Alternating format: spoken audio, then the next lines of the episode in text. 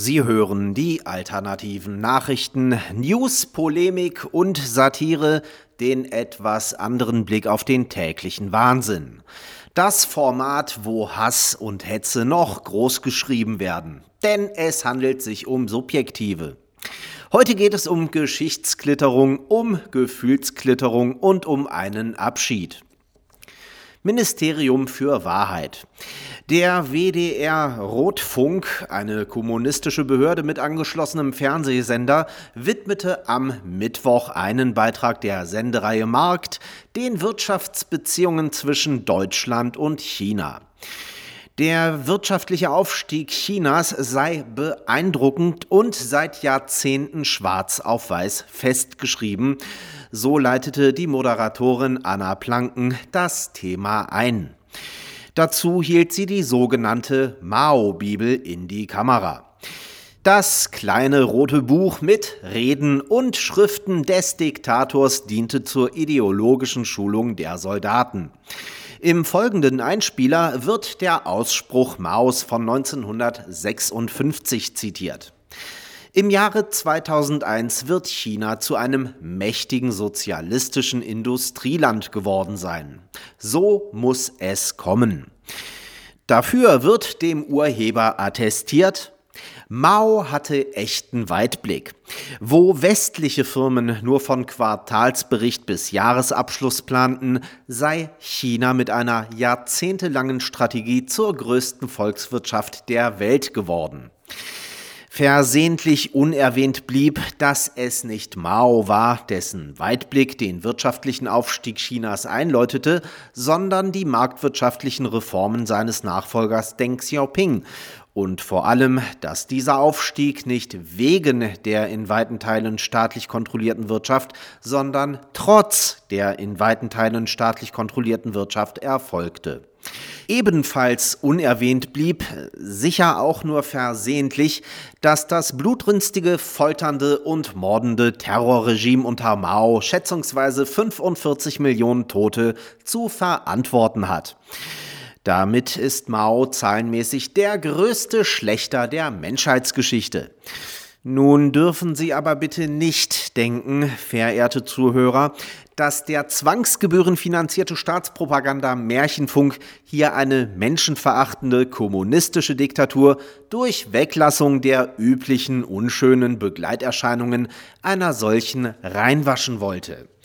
Mitnichten. So etwas würde der deutsche öffentlich-rechtliche Rundfunk doch niemals tun, wo er doch laut Rundfunkstaatsvertrag zur neutralen, objektiven Berichterstattung verpflichtet ist und zudem einen Bildungsauftrag zu erfüllen hat. Oder haben Sie es jemals erlebt, dass an diesen eisernen Prinzipien auch nur leicht gerüttelt wurde? Nie und nimmer. Die ursprünglich geplante Ausgewogenheit der Sendung scheiterte ganz profan am schnöden Mammon. Wie Sie wissen, hatte die Regierung Sachsen-Anhalts im letzten Dezember entgegen dem Willen aller anderen Länder die Erhöhung der Zwangsgebühren, sorry, der Demokratieabgabe in Deutschland von monatlich 17,50 Euro auf 18,36 Euro zum 1. Januar 2021 blockiert. Seitdem ist unser Qualitätsfunk notorisch klamm. Es wird gespart an allen Ecken und Kanten. Die Intendanten mussten empfindliche Gehaltskürzungen hinnehmen und sind sogar auf Dienstfahrräder umgestiegen. Und im letzten Winter blieb bei den meisten Landesanstalten die Heizung kalt. Selbstverständlich haben insbesondere die Redaktionen unter den Sparzwängen zu leiden. So auch beim WDR-Format Markt, dem just in dem Moment, als man den Teil über Maos Massenmorde und die große Hungersnot produzieren wollte, die Kohle ausging.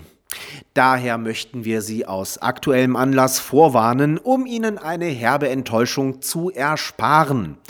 Die nächste Doku übers Dritte Reich behandelt nur den auf Pump finanzierten wirtschaftlichen Aufschwung der ersten Jahre des Hitlerregimes.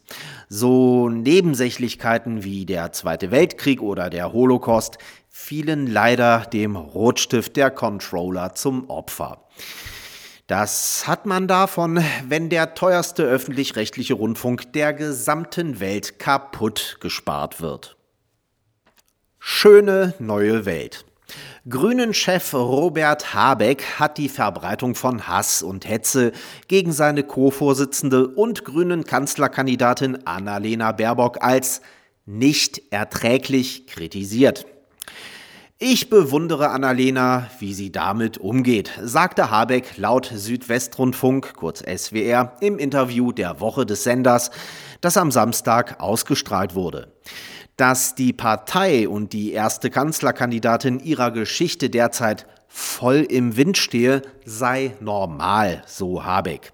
Dies gelte jedoch nicht für die Härte und Niveaulosigkeit, mit der Baerbock seit ihrer Nominierung in den sozialen Netzwerken angegangen werde.